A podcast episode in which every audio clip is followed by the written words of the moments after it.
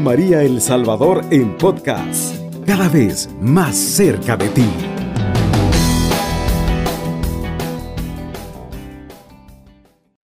Ave María Purísima, sin pecado concebida. Queridos hermanos, gracias por dejarte acompañar de Radio María El Salvador. Te saluda Rolando Bautista Hernández de Franja de Oración. Vamos a estar hablando sobre un tema muy precioso, muy hermoso en, esta, en este día.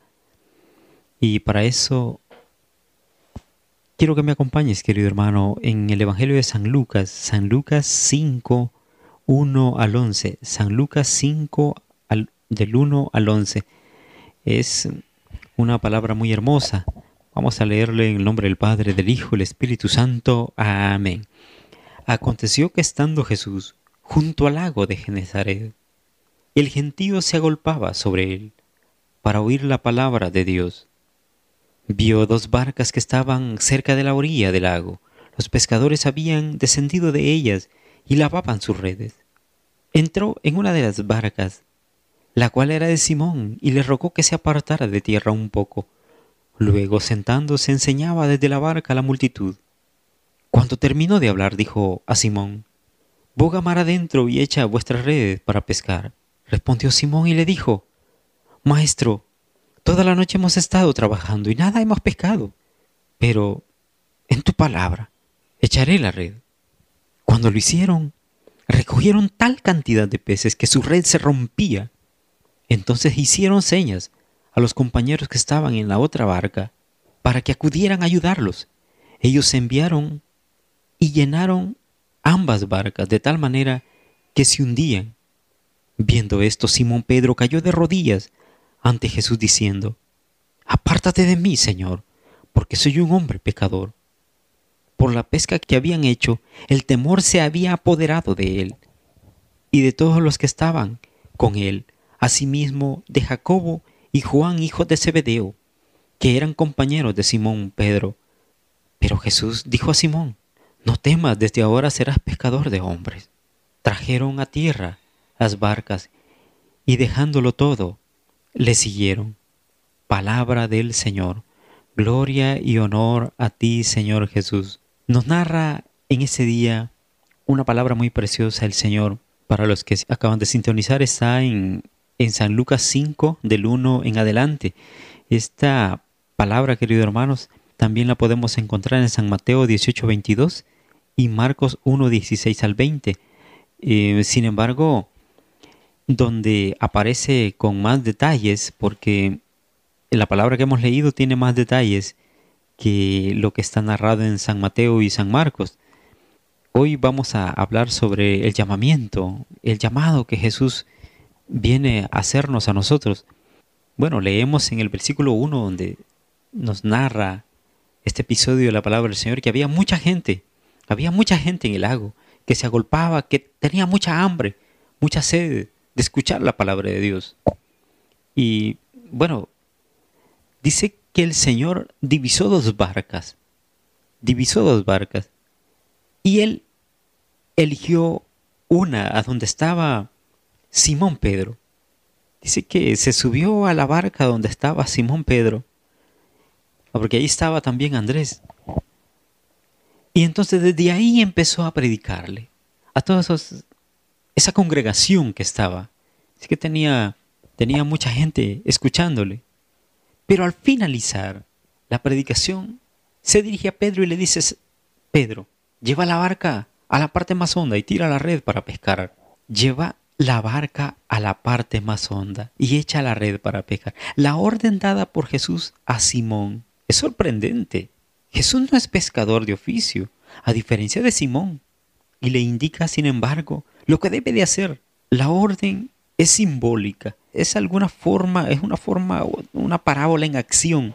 Cristo tiene en vista una empresa mucho mayor que la pesca en el lago de Tiberiades. Al pedir a Simón que vaya mar adentro, es como si lo quisiera invitar a una aventura en que se dejen las playas de cada día en busca de un horizonte mucho más grande. Toda vocación es un llamado para ir mar adentro, a desprenderse del pequeño horizonte de la vida ordinaria, para comprometerse en una obra grandiosa, la obra de la gran salvación del género humano.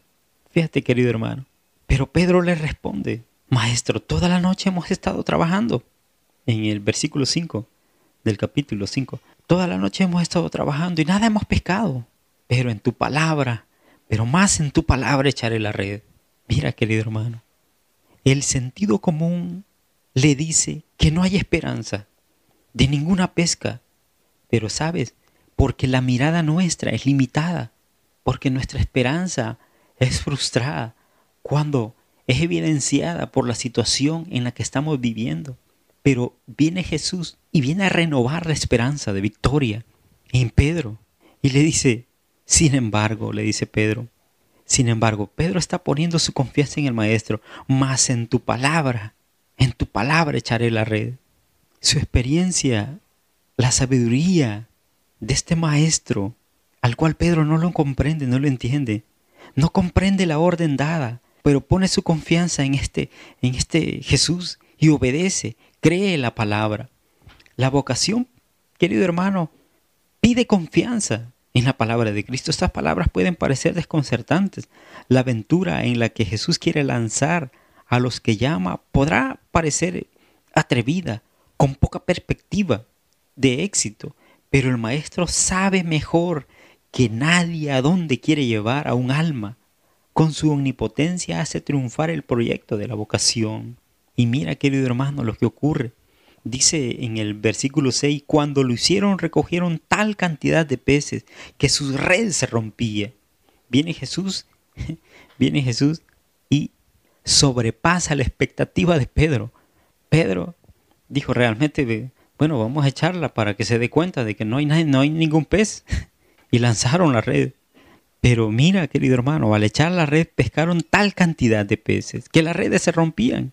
Inmediatamente la confianza de Simón fue recompensada. Jamás había hecho una pesca tan grande, la cantidad de pescado sobrepasaba sus esperanzas. Cristo es generoso en abundancia de, de los bienes que da. Al llevar a Simón Pedro a la pesca milagrosa, Jesús le hace sentir el poder que tiene de colmar todos sus deseos. Le hace comprender que en Él se encuentra la solución de todos sus problemas y la satisfacción de todas sus aspiraciones, sus necesidades. Lo invita a unirse definitivamente, únicamente a Él, a adherirse plenamente. Querido hermano, el encuentro que Pedro ha tenido con este Jesús es tan maravilloso, tan sorprendente y ahora viene algo muy importante, mi hermano. Le dice Pedro, aléjate de mí, Señor, que soy un pecador. Simón tiene la conciencia de encontrarse ante quien posee un poder divino. Ahora bien, en presencia de Dios, el hombre debe reconocerse pecador. Simón se reconoce indigno de vivir cerca de Jesús. En su intimidad, el pecador al lado de la santidad en persona ante la vocación, es normal que una persona se siente completamente indigna. Ningún ser humano, nadie merece vivir en la intimidad de Cristo porque ninguno está exento, querido hermano. Ninguno está exento de pecado, excepto la Santísima Virgen María, querido hermano. Si solo se considerara el pecado, se debería pedir al Señor que se alejara. Pero el amor que que Dios tiene, la misericordia que tiene el Señor para con el ser humano es tan grande que sorprende a Pedro en todos los aspectos, no solo en la pesca que acaba de, de contemplar o de realizar. Mira, le dice, le dice el Señor en el versículo 10, no temas, no temas. Jesús no quiere que Simón se aleje de él por temor, desea reafirmarlo en su confianza. Simón tuvo la audacia de echar las redes al mar, fiándose de la palabra del Maestro. Ahora debe tener la audacia de permanecer en la compañía de Jesús, fiándose de su palabra alentador. El saberse pescador y acompañar a Jesús no detiene a Simón en la, en la vocación Cristo no quita a nadie su realidad de pecador, pero la fuerza de corresponder al llamamiento a pesar de las faltas del pasado y de la indignidad del presente ayuda a sobreponerse a los legítimos temores de la debilidad humana. ofrece su propia seguridad, la garantía de que el ideal de la vocación puede realizarse porque Él sostiene con su gracia. Él es el que ayuda, Él es el que mantiene al hombre de pie, Él es el que levanta. Él es el que nos levanta, el que, el que nos ayuda, el que nos ayuda a contemplar las victorias mucho antes de haberlas iniciado, querido hermano. Y le dice el Señor, desde ahora, dice, desde ahora serás pescador de hombres. De ahora en adelante, Pedro, serás un pescador de hombres. El destino propuesto por Jesús es mucho, mucho más superior al oficio ejercitado hasta entonces por Simón. Pescar hombres es una empresa mucho más noble y difícil de pescar peces. Es una misión maravillosa, querido hermano. Milagrosa aún más que la pesca que acaban de hacer. La vocación de comprometerse al hombre en un trabajo muy por encima de los trabajos humanos ordinarios. Ganar almas para Cristo es una realidad, una obra divina, porque solo Dios puede elegir a una persona, convertirlo, transformarlo, santificarlo. Una obra divina sobrepasa todo oficio, carrera o profesión, a todo trabajo humano. La vocación es una invitación a cumplir el trabajo de Dios, un trabajo milagroso. Y dice la palabra del Señor, dejándolo todo, le siguieron. dejándolo todo, le siguieron. Sé que eh, eh, toda la pesca que hicieron, bueno, ahí se quedó el, el, papá, se quedó el papá con los peces. Dice que se quedó, se quedó Cebedeo con todos los peces. Dejaron aún la pesca milagrosa que los había llenado de admiración, porque comprenden que Jesús vale mucho más que las dos barcas llenas de pescados que les acaba de obsequiar. Los que están destinados a ser pescadores de hombres están invitados a dejarlo todo para seguir a Cristo, para trabajar plenamente con todas sus fuerzas en la obra de la salvación de la humanidad. Es necesario renunciar a todo lo demás, aceptar, dejarlo todo por Cristo, querido hermano. Es necesario, querido hermano, que nosotros seamos valientes y seamos decididos Ahora el Señor nos llama, te llama a ti y te habla personalmente a ti. En aquel tiempo fue a Pedro, en, aquel tiempo llamó a Juan y a su hermano, pero hoy te llama a ti, hoy ha venido a hablarte a ti.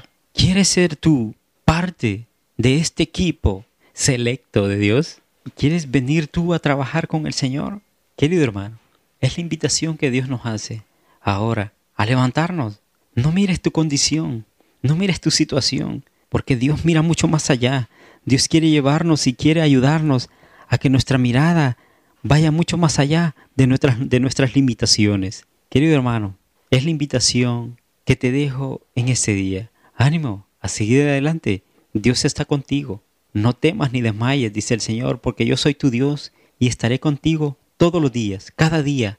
No temas, sé valiente y que el Señor le siga bendiciendo grandemente. Alabado sea Jesucristo, con María por siempre sea alabado. Cubriendo todo El Salvador.